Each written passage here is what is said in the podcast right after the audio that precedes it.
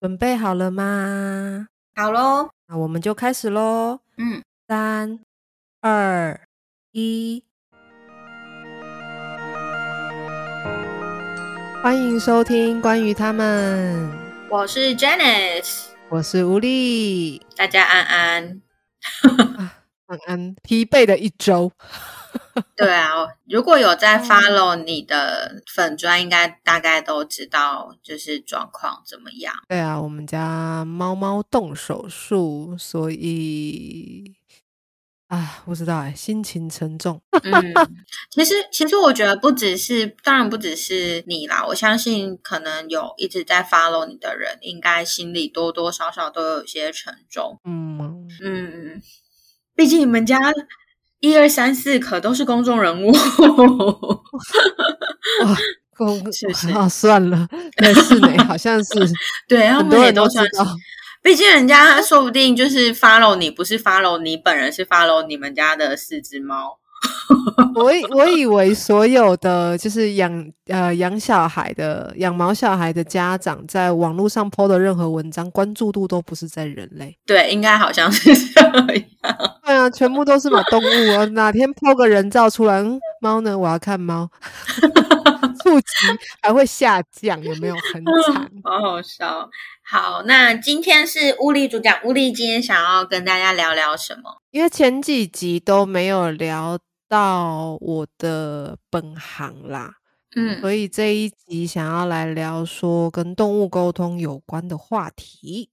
嗯我有想好几个啦，但是我就想先由第一次的动物沟通经验开始。嗯对，因为毕竟我也不是自己就会动物沟通的嘛，一定是有契机呀、一定是有什么原因才会开始接触到动物沟通。对，哦，我接触动物沟通是很早诶，应该是二零一三，二零一三，对，二零一三年。那时台湾的沟通师其实就几位而已，嗯。嗯没有很多。要讲名字 吗？哦，我觉得 不用。啊，但是，但是我觉得，我觉得那时候大家对于宠物的想法跟教育方式，好像也跟现在不太一样嘛，对不对？嗯，完全不一样，毕竟那已经是九年前了，哇，九年前的嗯事情了。嗯，对，那那时我会接触到动物沟通这个概念，是因为我有追踪一个粉砖，那嗯那个粉砖也是记录他们家猫咪事情的一些心情啊、记录啊等等的。那他就嗯有提到说，他们家有一只猫咪会在他的枕头上尿尿，嗯他就在。因缘际会之下，就找到了动物沟通师，透过动物沟通师去了解说，哦，原来他们家的猫咪尿尿是因为觉得它需要地盘、需要关注、需要嗯存存在感之类的。嗯嗯啊，所以他们调整了之后，就发现，哎、可以耶，啊，他们家猫真的就没有尿尿了，嗯没有尿在错误的地方了。嗯那我就觉得，哎、还蛮有趣的。可是，就如果各位有在追踪我的粉砖的或 IG 的，应该知道我是一个还蛮理性的人，嗯，应该吧？是我的，人我觉设得是、欸，还有人设，应该还有维持在理性这一面吧？好， 有，好，对，所以那时我也看了很久，就是一个诶真的假的，是什么东西呀、而且哦，不用不用带猫咪到现场、欸，只要照片、欸，有这嗯，么神奇吗？然后我就去看那个沟通师，哎、还还不好预 约，我但就放着。但是放嗯着放着放着之后就，因为刚好那时候我第一次动物沟通好像是老二，嗯反而是沟通老二，不是沟通老大。会沟通老二的原因是因为他不使用木屑砂，就是不用猫，不用我帮他准备的猫砂。嗯准确来讲，应该是他会用，可是他不会盖，因为通常猫咪上完厕所之后会盖沙，嗯但它就是上完后是不盖沙的。嗯啊，我我就觉得很奇怪。那另外就是它晚上会会叫，嗯然后那时候它还有声音，所以它会猫猫猫的在叫。嗯那你有很多就是试了很多方式，就发现哎，诶好像都没有办法解决这个问题，所以就想好啊，那有这个机会，那我就来约看看好了，然后就约。那约了也等很久，然后等等等等到那一天上线就聊，开始聊。那一开始沟通师，嗯，其实我后来觉得那个沟通师有点，嗯，怎么讲？因为他其实会请你提供动物的个性，嗯就是请家长描述动物的个性。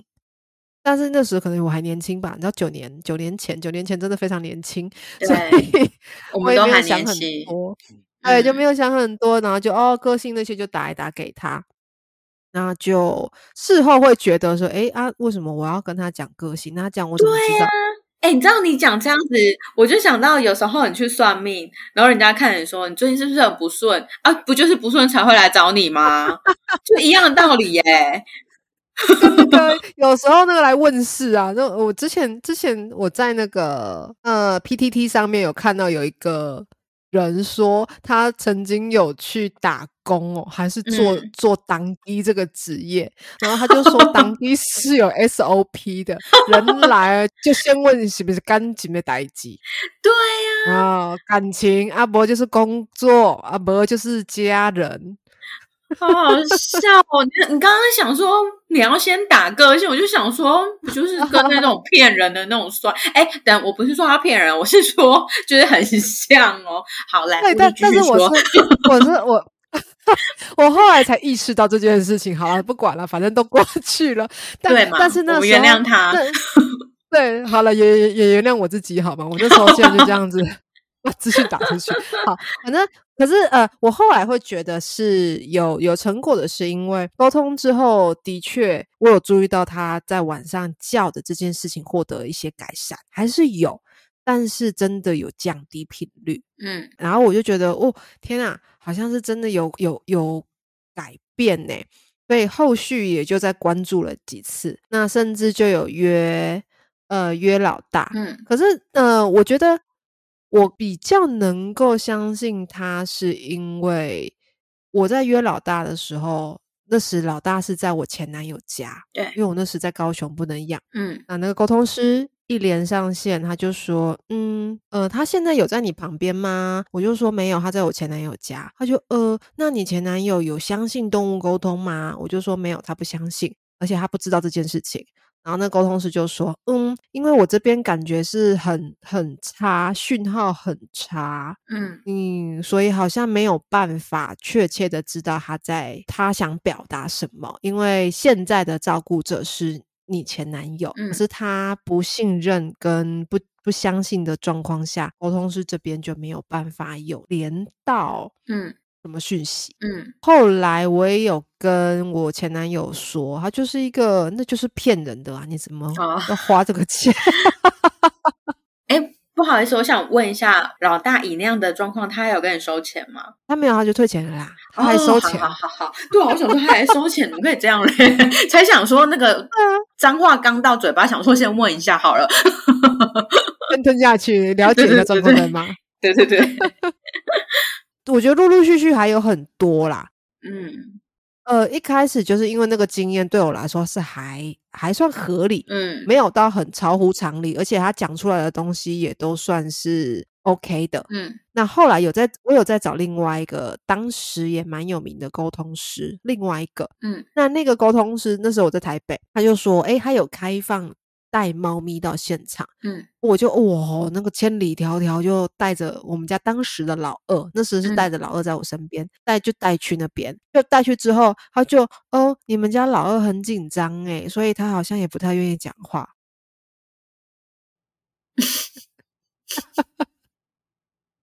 我我必须说，九年后的现在，我可以理解，嗯，怎么说？因为动物真的会紧张就不讲话。你想嘛，你到了一个陌生的场合，别人跟你攀谈，你会讲话吗？不太会吧。对，是不太会啦。有了，他还是有讲啊，只是他就说哦，他可能紧张吧，所以讲话就很局促，嗯就是很快速跟嗯简略。然后我就嗯有问说，诶，他好像会紧张啊什么的啊什么的。那个沟通师就有推荐我花精，就是服用的东西给嗯他。嗯嗯那我自己是觉得后来整体的经验就还好，嗯可能因为就也没什么收获。嗯他有提到一件事情是，呃，我老二很想要出门看看，嗯，毕竟他之前是在外面游荡的猫猫，对，那突然进了家，进了屋子里面当家猫，他就觉得那个新鲜度有差吧。嗯嗯，一所以定因的啊。为 他，对啊，因为他，可是因为我没有跟他讲，他原本是浪啊浪啦。嗯呃，为了这件事情，我就好吧，那就试试看。因为那时在台北，台北就很愿意通勤，在高雄，你叫我坐大众交通运输工具，我是不会干的。我有摩托车，我为什么我要没做 错，这种事情？所以那时候就是我会带着他，就是随便上一台公车，嗯我还特地去买这种类似行李箱的外出硬壳笼，嗯那就带着它上了公车之后，我就把它放在我的腿上，嗯让它可以看到外面。我就一路哒哒哒哒哒哒到一个地方下车，然后我们再走到对面去搭同一台车回去我当时的租屋处。嗯大概每天可以的话，我晚上下班就会做这一次，或者嗯是可能隔几天做一次。这么做之后，我真的有发现老二的状况真的有在变更稳定。嗯嗯嗯，不会一直闷闷呐、什么什么的啊，变得好像比较快乐开心啊，吃饭也吃的比较多等等的。嗯。这应该是我印象比较深的初次尝试的经验吧。可是我觉得，因为我怕，你知道，有一些人就是只听他们想听的，所以呢，我在这边我想打个岔，就是如果你现在在听我们的这一集的 podcast，你不要听到乌力这样讲，然后你就很失心疯的，就是要找乌力。然后你有没有听到？其实重点在于说，乌力去动物沟通完之后，乌力都有用自己的行为去协助他们家的孩子去改善状况。所以你不要今天就是很失心疯，然后去找乌力。你问完以后回家，你自己没有做改变，然后就在那边希望你的小孩改变。天下没有白吃的午餐呐、嗯，真的。是哦对真的，一定要改变的啦。应该说，我当时还没有开始做动物沟通的时候，难免也会觉得说，哎，为什么我前男友不要，我就不能沟通我们家老大？哎，为嗯什么怎样子？为什么怎样子？为什么这样子？但现在开始做动物沟通也这么多年了，才发现哦，对啦，其实这些都是有原因的，只是嗯会很可惜前面的经验中，沟通师没有解释到我能够理解。嗯嗯嗯，对，比较飘啦，他们的沟通比较感觉之类的。嗯，但我我知道，就像我们前几集乌力有讲到说，其实像动物沟通，它是有分派别的。对啊，我觉得除了分派别之外，其实每个人的沟通方式其实也是不一样的。例如说，可能你们是不是有些人可能会有闻到或者是什么之类的？你们是用什么样的方式能够理解？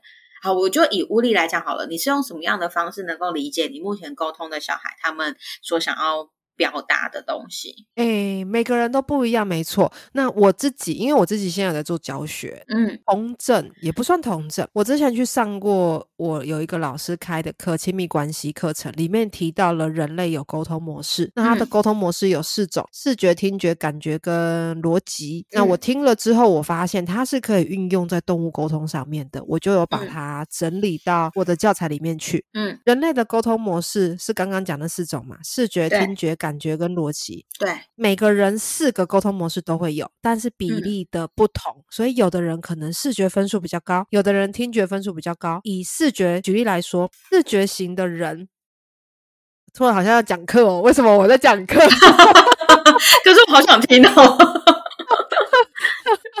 我跟你讲觉得，你就是都要留个伏笔，这样我跟你讲，这样大家才会来报名，就留个伏笔，好不好？那我们应该讲说，以下内容要开放付费， 付费解锁。 好了，没有啦，好啦，回来回来。刚刚讲到视觉型嘛，那视觉型的人，顾名思义，他就是用眼睛看。嗯，所以有的人会很习惯说：“哎，你看起来好像很累，你看起来就是不太好喂、或者是哎，诶你看起来很开心呢、最近怎么了吗？”嗯或者是那嗯种嗯进了人家家里面就说：“哎，你家看起来好整齐哦，你整理的好干净哦。”就是这种用眼睛去接收讯息的人。那我想问，这个是不是就叫做人家讲的那什么巴西尔赫？嗯，可以这么说。通哦常视觉型分数比较高的人，听觉会弱一点，就变成我我不一定会听到你在讲什么。嗯我举例好了，如果你要跟视觉型的人讲话，嗯打字优于当面告知，嗯嗯嗯，他看到了之后才会有印象。嗯，我会这么讲，是因为我姐姐就是视觉型。哎、我好像也是、哎，你好像也是，对你好像也是，嗯所以我那时跟我姐一起住的时候啊，我是听觉啦，我偏听觉。嗯我那时候跟她一起住的时候，我真的很常俩工，我跟他讲过一件事情，他都会马上说：“哎，啊，你刚刚说什么东西啊？”嗯， 或者是我跟他讲说：“哎，我们等一下要干嘛干嘛干嘛。”他就好好好啊。出门之后，他就说：“你刚刚干嘛？”啊 你不是说好哦？真的哦？或或者是 哦，那当年就怀疑他脑雾啊？没有啦，我才刚想讲，我想说算了，不要讲好了。啊， 哎，要去听免责声明哦。 姐姐听到这里不要生气哦。 对，姐姐赶快去听免责声明。然后打来骂我。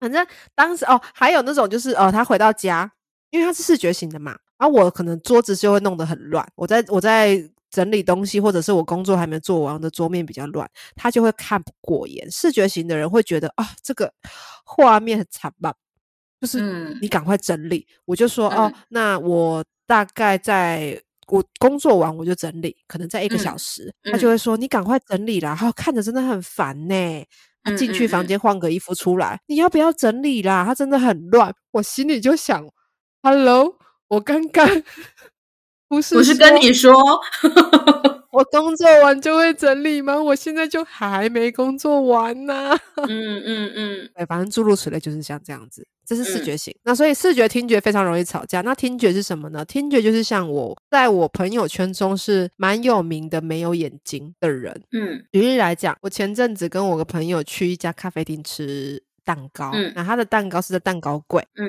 所以我们就在柜台很开心的点完蛋糕之后，我就站在收银员前面上下打量了很久后，转头问我朋友：“哎、他的饮料单在哪里呀、嗯，然后我朋友看了我两秒，确定我没有在开玩笑之后，他就指着我的正对面收银员的背后说：“那整面墙都是饮料单。”嗯然后我就转头看着店员，然后店员就尴尬的笑。我在看他后面，我就哇，真的耶，整个墙都是饮料袋。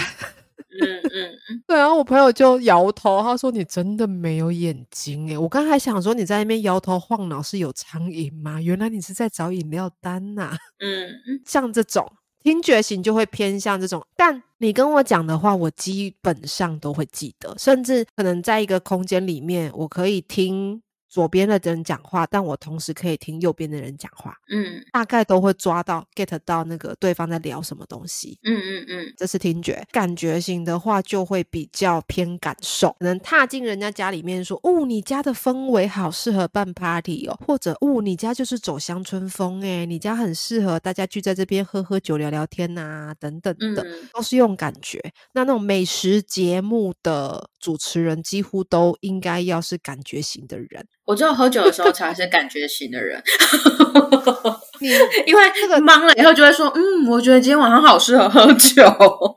你都已经懵了，你还是就对，就是你知道，封就是杀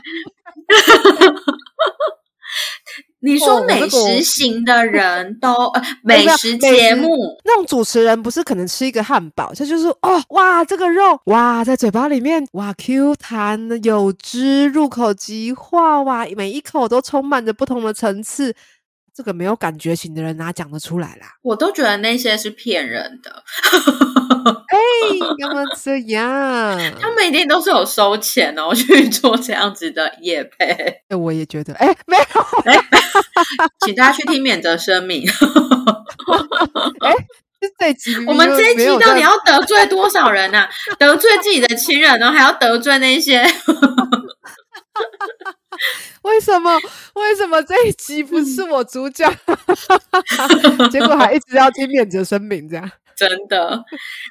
好，然后感觉型的人，好，对，反正感觉型的人就是感受比较丰沛，而那种看电影会很容易哭或很容易 touching 啊，那种、嗯哇，突然很有 feel 那种偏偏嗯偏感觉型。嗯好，逻辑型，逻辑型的人顾名思义，他们是比较相对理性的。嗯我们这样举例好了，我是感觉型，我偏感觉。我之前有个朋友，他是偏逻辑型的。嗯有一次我心血来潮煮了一份咖喱，嗯我嘿来吃，好好吃哦，给到他吃，想说哎好吃吗？你觉得怎么样？他就嗯，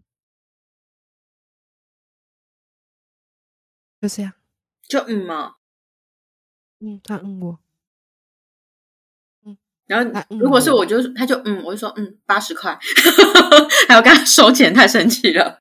没有没有没有，你你你那个你那个还比较偏向逻辑性，我当下就是一个，嗯，然后呢，他就看我，他说就吃就可以吃啊，我当下就你刚说什么东西什么可以吃，你说什么东西你吐出来，你吐出来，那个我不行的，我会生气耶。但是逻辑型的人就是这样子，他就是觉得就就就要讲什么吗？嗯，好吃啊，呃，可以吃啊，嗯，好啦，八十块拿来啦， 生气。才八十，我那份下了多少松板猪？你他妈两百块给我，两百八，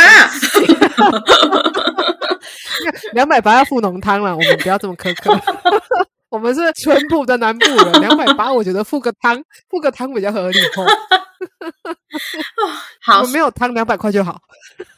我还想说要加十趴， 为十趴那什么，那叫什么服务费啊？哦，你把它盛盘拿出来，这样子。对啊，哎呦，好了，反正就嗯，刚刚也大概有举例中也了解了，感觉跟逻辑其实蛮容易有冲突的。那视觉跟听觉是相对容易有冲突的，嗯所以像我是偏感觉听觉，那逻辑嗯跟视觉是后面。嗯所以我之前有个朋友，他是视觉跟逻辑的，我们其实在互动过程中就很常在相爱相杀。嗯嗯嗯那回来为什么我会讲到沟通模式？因为这个我们平常在用的沟通模式，就会是我们在动物沟通时会优先使用到的感官。嗯举例来讲，你是视觉型的人，你在动物沟通时就会比较容易接收到画面。哦，你所谓的接收到画面是有点像我们在那种感觉，是有点像是我们在想象一个东西的那种感觉。哎，对，哇，你有慧根哦，啊我会跟哦，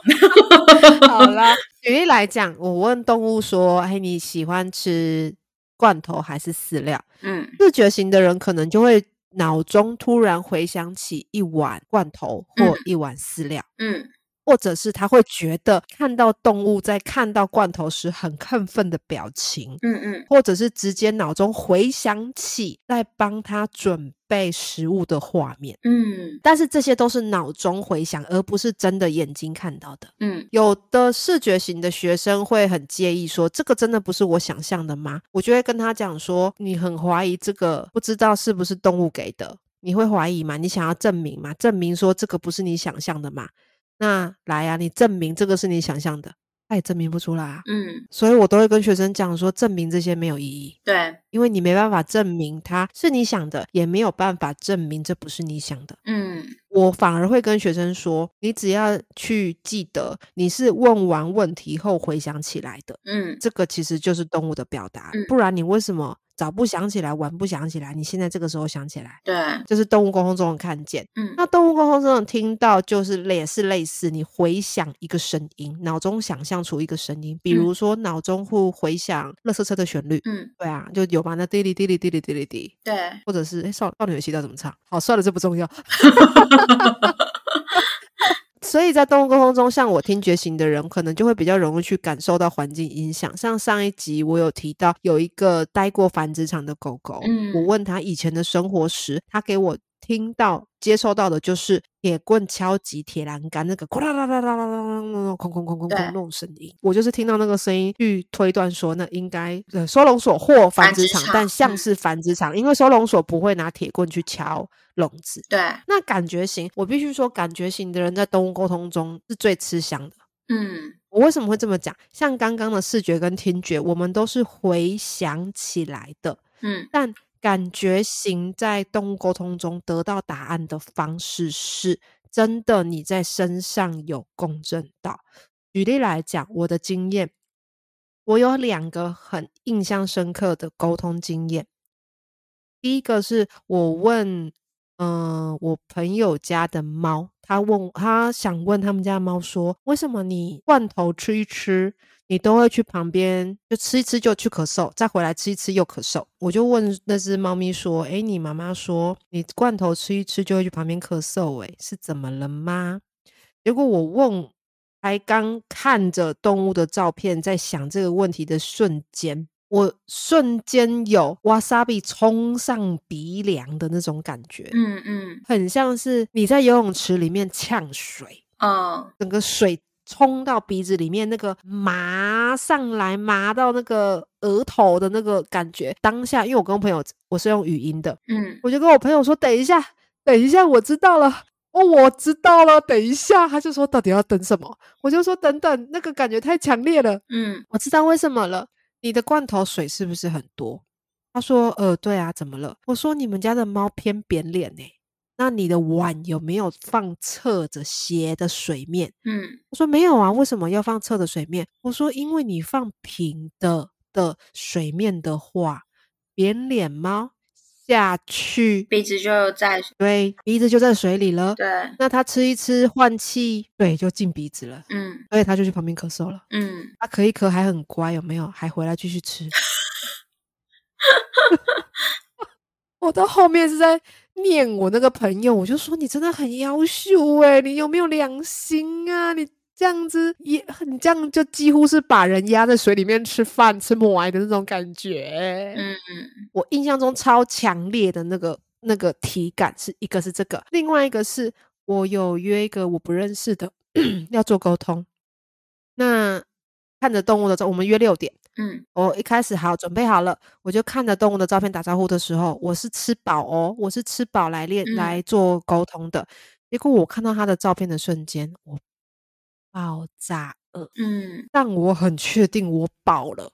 嗯所以我自己在那边冰火五重天，我很饱，饱到要吐了，可是我又好饿，饿到要吐了。嗯我就敲妈妈，我说：“妈妈，我跟你确认一件事情，通常这个时间点是不是你们家狗狗要吃饭了嗯？”她就说：“哦，对。”但我想说，我们先沟通，没关系。我说：“不要，饿到让我有点难受，嗯你先喂它，我们延后半小时，我们嗯六点半开始。嗯他就哦，好啦好啦，他就去喂了。然后六点六点半上线之后，我在看狗狗的照片，我必须说我当下笑出来。狗狗的照片同一张哦，嗯，可是我看着那张照片时，我瞬间感觉到就是一个满足、开心。嗯你想说什么？你想问什么？我都告诉你。嗯开心，然后后来半小时也是沟通的都很快乐。嗯嗯嗯这是我印象很深的两个感觉型的收到答案的方式。嗯对，然后当然还有另外一个很重要的是，因为感觉嘛，就跟口腔口感有关。那加上我又是吃货，我有一阵子还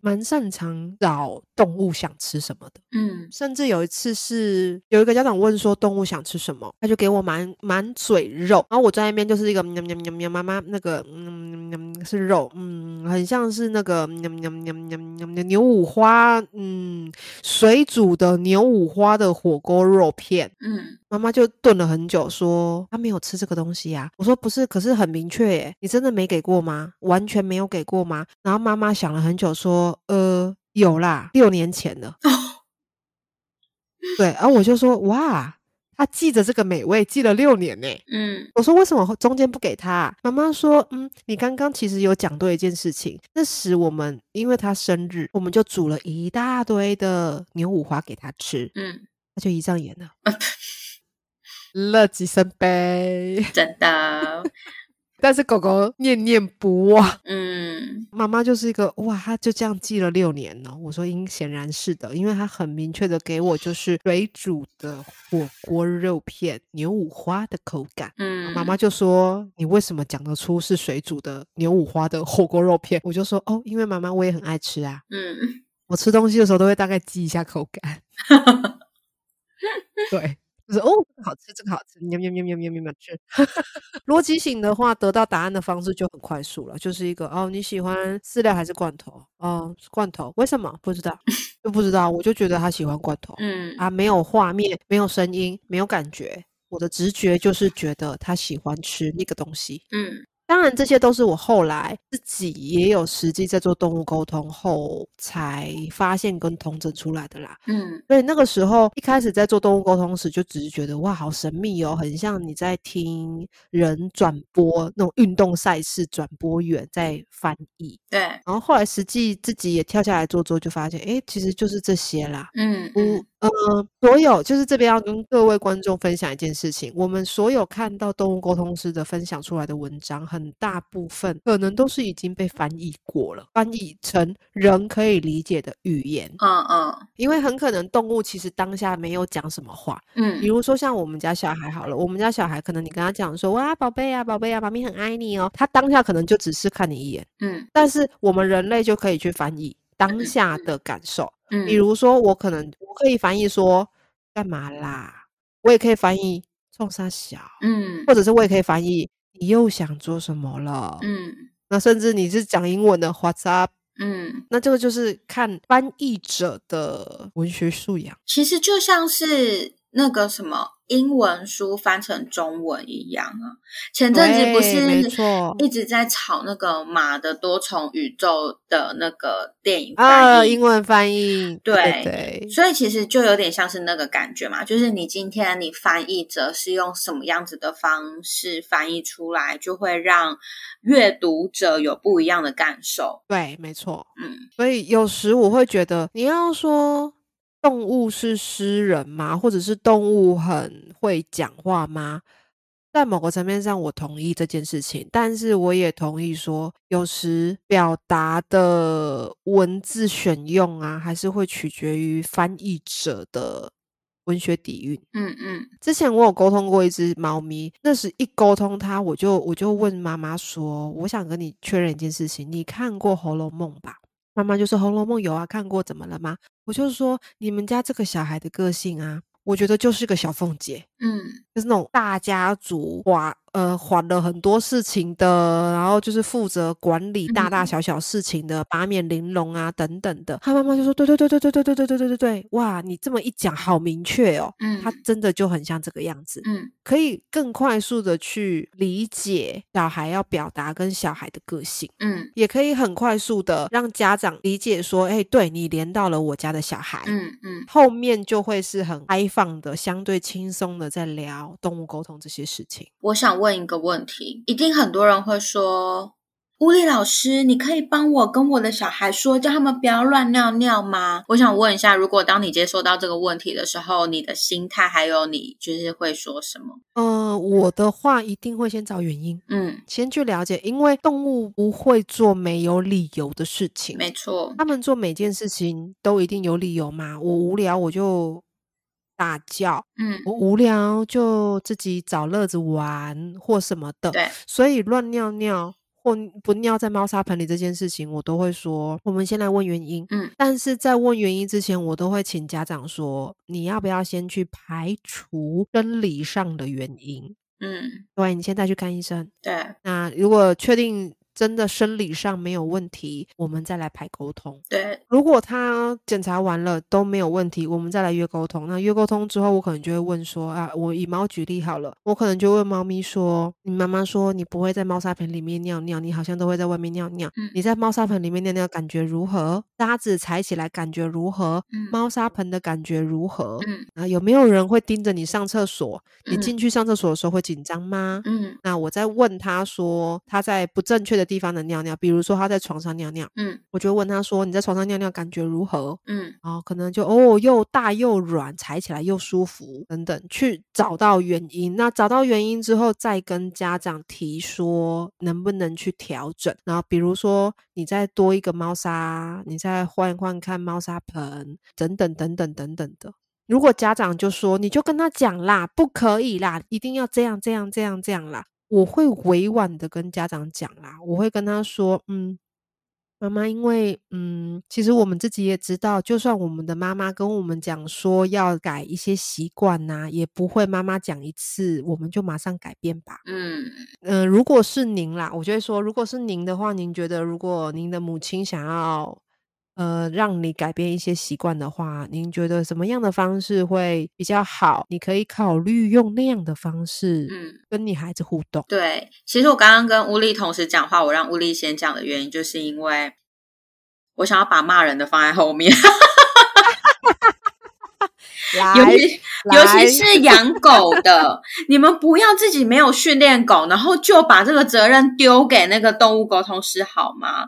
你知我道说真的，动物沟通，动物沟通中，我觉得狗狗几乎八成好九成以上都能够透过训练跟动物行为改变，是没九错。成以 上。我跟你说，我们家的小七在来家里的第一天就学会在厕所尿尿了。我们家的姐姐是属于那种比较傻大姐，她的理解能力没有像小七那么好，但是她也学会在尿垫上尿尿了。哎，我跟你讲，我不是就是贬低我们家姐姐，但是我会觉得我们家姐姐都学得会了，其他狗应该都学得会了。如果你们家的狗就是你知道，你看我们家姐姐还在旁边耍可爱，好对，对，她就是这样少人家根嗯是筋，就是可爱担当，，对。可爱担当。然后我会觉得说，就是因为狗没有像猫有那种，就是我不知道猫是不是从天性就是会去猫砂上厕所，但因为狗没有天性会去哪里上厕所，它们的天性就是会随便 上厕所，没有啦，人家会占地盘啦。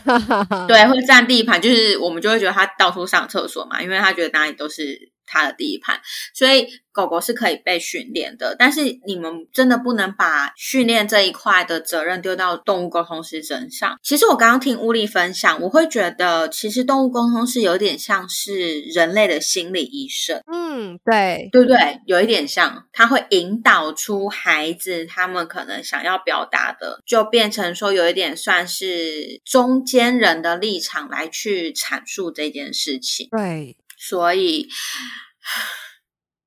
拜托你们家狗不尿尿的状况下，请先确认一下自己到底有没有好好的就是教它，然后再去找动物沟通师。哎，我不知道之前有没有分享过，像之前小七有一阵子都在床上乱尿尿。嗯，然后我们就想说，Cina b o 就是怎么一直在乱尿尿，因为这是不可能发生的，而且接连一个月好像发生了大概三到五次哦，嗯就是这是不可能的，除非他真的是开始失智了。哦，才会发生的这种状况，或者是他真的是身体不舒服。有一次我就看监视器，我就想说，我就要看你什么时候尿尿，就是你知道我抓到把柄，我才能给他看，说我抓到把柄，我才能骂他这样，不然我每次骂他，他都是一脸那种你知道，就是很可怜这这样子。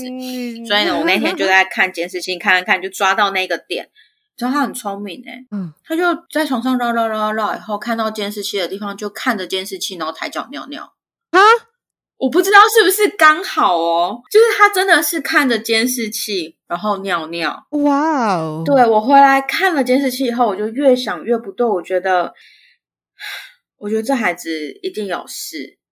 之后发现，因为他都在厕所尿尿嘛，嗯，然后因为我们去上班了，姐姐她就会跑到厕所里躲在厕所，让我小七没有办法尿尿。他他就是想要表达说，啊我没有地方可以尿尿了，我只能尿在这边，你可以救我吗？对，所以呢对，所以我们就在厕所又铺了一块他的尿尿要踩的那个垫子，我们就把嗯这件事情结束了，一直到现在他都没有在床上尿尿了。对啊，就是像这样嗯子啊，就是像这样子，没有错。对，有时会有人说什么哦，干嘛要动物沟通啦？去读一下动物行为学就好啦。哎，我同意，我真的同意。可是我觉得，我坦白讲，我其实，在很之前我是不相信动物沟通的。我之前也有跟大家分享过，但是我慢慢的有接触到动物沟通，然后又跟乌力认识了之后，嗯，因为其实我跟乌力有时候我们在聊天或什么的，都会彼此就是询问到一些可能沟，应该是说我们会彼此交流。动物行为学跟动物沟通，我觉得是两个都必须要存在的东西。嗯嗯因为我觉得有一些东西是真的，你必须要透过心理学也好，或者是一些比较就是身心灵的那些东西去对真的确认到的东西。它那个东西，它其实并不是行为学可以去解释的，对，这就是理性跟感性啊。你要用什么样的角度？那其实你用的角度不一样，你所得到的一些想法跟一些 feedback 是不一样的。对啊，没错。嗯嗯，就像你知道，我姐她她前阵子不是跟我说，她有听了我们的 podcast，她很喜欢吗？嗯嗯嗯，当着我的面就是说喜欢无力的声音。OK，我跟她断绝关系了。哎，不是这样，等一 下，等一下今天是要把所有的家人得罪一轮，这样吗？好笑。然后，呃，我就跟我姐说，哦，真的哦、就是很难得我做的东西，就是你会喜欢这样子。嗯然后她就说，嗯嗯嗯对啊，我真的觉得你们真的是用的很好、哎，但是我不相信宠物沟通。嗯，没关系，谢谢姐姐。然后我就说，哦，那是你家的事啊。他那种人就是他没有真的遇到，他会不太相信，或者是他会觉得他就就会有点嗤之以鼻。 嗯对，这个就跟有有些人很 T K 一样，就是因为我很常遇到鬼嘛，然后我都会跟之前都会跟我姐说，就是姐我遇到鬼了，怎样怎样怎样，然后她就一刚开始她都会说你屁嘞，最好都是你遇到，全世界的鬼都让你遇到就好啦，什么之类的。哦，讲好直接，嗯对，可是之后他就发现说，哎、我妹好像真的一直遇到鬼或什么之类的这样子。哦，重点来了哦，他那么 T K，他那么理智，他还每年都去算命呢、哈， Hello，、为什么？是有什么病？我们这一集到底要得罪多少人？啊，好笑啊！舒压，对舒压，所以我觉得回到就是宠物沟通这件事情，因为我也是从不相信，然后一直到相信，嗯，但是我还是必须说，嗯其实我很想问这个问题，就是你们应该也都知道动沟圈有谁是骗人的吧？嗯嗯，也不能说知不知道有谁是骗人的，嗯应该这样讲，我们认识的，我们都能够确定他们是嗯真的有在服务的。但是我前阵子看到有人分享一个，嗯，我觉得有点荒谬。你知道，竟然有人在。我先道歉，如果你有干过这件事情的话，我道歉。但是竟然有人在虾皮上面找宠物沟通师，他在虾皮上面找宠物沟通是那种感觉，就像是你在虾皮上面然后找当机一样的道理耶、对，到底有什么病啊？你怎么会在虾皮上面找宠物沟通师啊？我不知道，反正我看到那个的时候，这个人就是在抱怨说，哦，他在虾皮上面找了一个宠物沟通师，然后找了那个之后就约好沟通啊，结果约了之后就说，哦，都连不到啊，就一直说他们家的小孩没有要讲话，没有要讲话什么的啊，然后然后、哦 sorry 哦，因为我有沟通了，所以我也不能退款哦，什么什么的。 嗯，对，这种我就觉得，嗯， 我好像找到我的事业第二春，我也要来这样子。哦，有没有突然觉得人生充满了希望？ 有有有有有，其实赚钱很容易嘛。 你知道我们听到这种故事的时候，我们都会在那边扪心自问：是我太有良心了吗？所以我赚不了什么钱，是我的错吗？重点是你怎么会在虾皮上面找宠物沟通师？你是想找宠物绘画师，找到宠物沟通师去了吧？ 我真的不是知道， 怎么会呀、有什么问题呀、啊我不知道哎呦，我真的觉得那个是一个还蛮惊人的，很惊人的经验。反正有这种啦，然后或者是这种呃，可能就是那种反正网络上的那种商城啊看到的，反正就对。嗯，我等一下要去搜寻。各位如果真的想找宠物沟通师，不一定要找我，但是拜托，你可以找那些有分享一些文章的，你去看他的文章，去看他的沟通个案分享，或者是你看他的跟小孩之间聊天的感觉，你再决定要不要来跟他讲话。嗯，真的，但我本人是大力推荐乌力，当然是除了乌力是我朋友之外，对我而言很重要的一点是沟通师有没有尊重小孩。嗯我还记得那时候乌力还跟我说，就是如果没有经由家长的允许，他们不会自己跟小孩就是有搭上线。这我们好像之前有讲过嘛。嗯对对，我觉得这个对我而言蛮重要的啦。是嗯，真的啊，哪有说随便啊、呃我我之前好啦，我到底要得罪多少人？ 我没之关前系。我之前就真的有跟我朋友抱怨过，我讲说，我我有时候看到有有人说什么哦，那个谁的小孩昨天来找我啊，说什么什么什么的，我都心里想说啊，为什么找你不找别人？对啊，对啊啊啊！而且你跟他什么关系？他干嘛一定要来找你嗯？莫名其妙。然后甚至讲讲点题外话，就是可能我之前有一个学生遇到的，他就是有学动物沟通，然后后来他朋友也去学了动物沟通，不是跟我学。然后有一天就突然敲他，就说：“哎、你们家以前离世的那只猫猫啊，它是不是怎样怎样怎样怎样怎样？”那个学生就充满问号，说：“怎么了吗？”他就说：“哦，我觉得它好像要我带一些讯息给你。”对，啊，我听到这里的时候，我就说他在开玩笑嘛。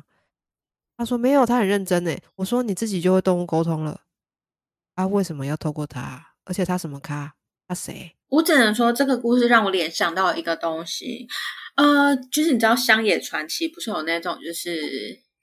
例如说，忽然有一天有一个人来找你说：“哎、不好意思哦，你们家的那个祖先好像来找我，哦然后他哦说哦他想要什么什么东西，然后就要你掏钱买的那一种。”对对 对，我只能说，这些人真的是够了。对啊，真的很莫名诶。我是觉得说，今天花钱事小。如果你今天去问了一个人，然后他其实真的没有表达出孩子本身想要表达的东西，嗯但是如果他今天讲出来的东西是骗人的东西，然后你就听信那个骗人的东西，而去可能对你的孩子做了一些呃行为上的改变，也许你这些改变反而造就你的孩子的不舒服啊。嗯，那真的这就不就是花钱又那叫什么啊？那个成语叫什么？好追上人财两失，啊哦人财是这两样吗失？呃，找罪受也可以，嗯反 正就是这类的。所以我觉得，谁在那边给我像上虾皮在那 边买什么宠物沟通的，全部来跟我买，我等一下开一个卖场。哎。哦，可以哦，可以哦，反正大家都这样做了，我也这样做，反正也也不知道我讲的是真的假的、啊。也太好笑哦。啊，今天这一集不是要讲宠物沟通吗？我怎么觉得是批判大会？嗯，哎、夯不啷当也五十五分钟了，吓 坏。啊，真的，我们要去散步了啦，不跟那些人在那边讲的无为不为，气死我了！好所以我我我现在思考了一下，回首了一下刚刚那五十五分钟，我原本的本意应该只是要分享我第一次的沟通经验，没想到就开始各种的爆 料。所以我们这集的主题到底要是什么？ 宠物沟通爆料吗？好好笑，没有，我们就是用宠物，我们就是用那个主题，然后骗人家进来听。充满得罪人的一 集。对，反正我们有免责声明啊。第二集，哎，我们免责声明是第二集 吧？对，对，听的不爽就去听第二集，嗯，好不好？听完第二集再来继续听。 好，嗯，好好笑哦。对，好，对，因为我们现在就是因为我上班的关系，所以我们就是录音的时间都在晚上，然后就变成我们家遛狗的时间就会比较晚，所以我们就不多聊了。打也聊很多了耶。如果你们有听到我这边就是有那个人家就是躺在床上翻身的声音，那个是我老 公。于是我先跟大家说一声抱歉，好吧？我们就是走一个就是你知道非常自然的状况。然后我老公也不可能躺在那边就是你知道一个小时都不动啊， 太就是可他会在那怕了吧边翻来翻去的。他如果躺一个小时都不动的话，我应该可以领保险金了。所 以哦，就是如果我听到那些稀稀疏疏，然后哔哔叭叭，就是哔哔叭我叭老公在翻身的声音。就他那个但我是们那个床就哔是哔叭叭 啦。我们住的地方就很旧，它那个床架都有点老旧了哦，你是说那嘎吱嘎吱？嘿，对，嘎吱嘎吱，对对对，没有没有对你看听觉你看，听觉型跟， 我才正要说，不错哎、你有会跟哦。我会跟，好不好？赶快来虾皮找我买宠物沟通。哎呦，开玩笑啦，我才不做缺德事哎、哎、好又又骂人缺德，哎呦，好了啦，不可以这样子。对好了我们是非常善良的，对， ，OK，好，那我就看乌力这一集会会不会剪掉一些不该 想的，但我觉得应该是不会啦。大不了就一直逼，一直逼。对啊，大不了一直逼啊。Anyway，反正我们从上一集就开始逼了 真的把姐姐叫出来，嗯哔哔哔哔哔。哦，好好笑哦。好，那吴力还有要补充的吗？没有，没有，好的，哦在这边我还是就是非常推荐大家，就是动物沟通，如果你们是初体验的话，可以去找吴力，我觉得他是真的很棒的。我没有收他叶配哦，我先讲，我没有收吴力的叶配，我也很欢迎家长自己来学，自己来学。对，学啊，或者是问啊，都可以。然后他最近好像开了净化宴，所以如果你们有想要的话，赶快去找吴力。嗯，来吧。好，那我要去遛狗了。嘿，好，我们家公主在看我了。哈哈哈哈那今天就先到这里喽，好的，晚安，晚安，拜拜。拜拜。